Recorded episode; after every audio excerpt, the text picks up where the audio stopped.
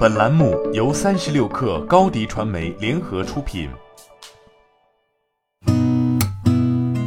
八点一刻，听互联网圈的新鲜事儿。今天是二零二一年六月十八号，星期五。您好，我是金盛。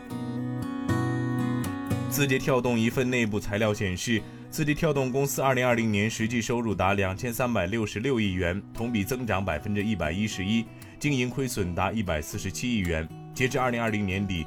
字节跳动旗下产品全球月活跃用户数达到十九亿，覆盖全球超过一百五十个国家和地区，支持超过三十五种语言。目前，字节跳动在亚洲、美洲、欧洲等三十多个国家设有办事处，全球正式员工数有十一万人。三十六氪独家获悉，餐饮品牌文和友已于近期先后获得 B 轮、C 轮融资，B 轮投资方为红杉中国基金、IDG、华平资本，金额为五亿人民币。C 轮投资方同样包括红杉中国基金。据接近文和友的消息人士透露，两轮融资过后，文和友估值超过一百亿元，但 C 轮还未正式交割完成。中国气象局公共气象服务中心昨天与饿了么签署合作协议，推出首个骑手天气安全防护体系。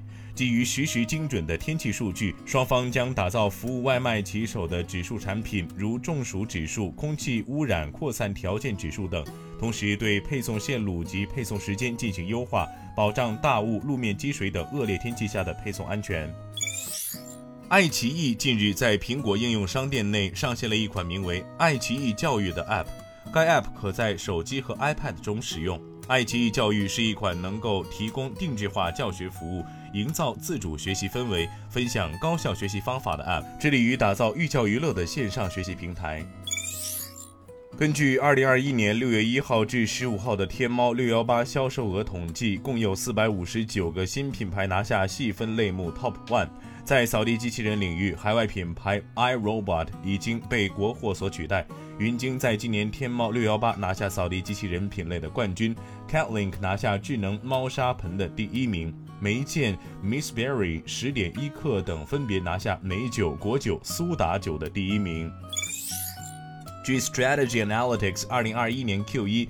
三星五 G 智能手机出货量环比增长百分之七十九，为一千七百万部，是全球增速最快的五 G 智能手机厂商。vivo 成为该季度增长第二快的五 G 智能手机厂商，环比增长百分之六十二，出货量为一千九百万台。与此同时，在经历二零二零年 Q 四新一代五 G iPhone 作为圣诞礼物大热后，该季度苹果五 G iPhone 出货量环比下降百分之二十三。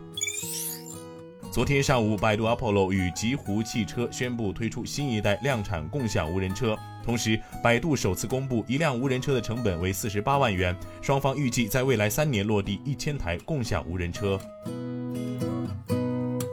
本节目由天眼查旗下可信企业服务平台天眼祈福冠名播出。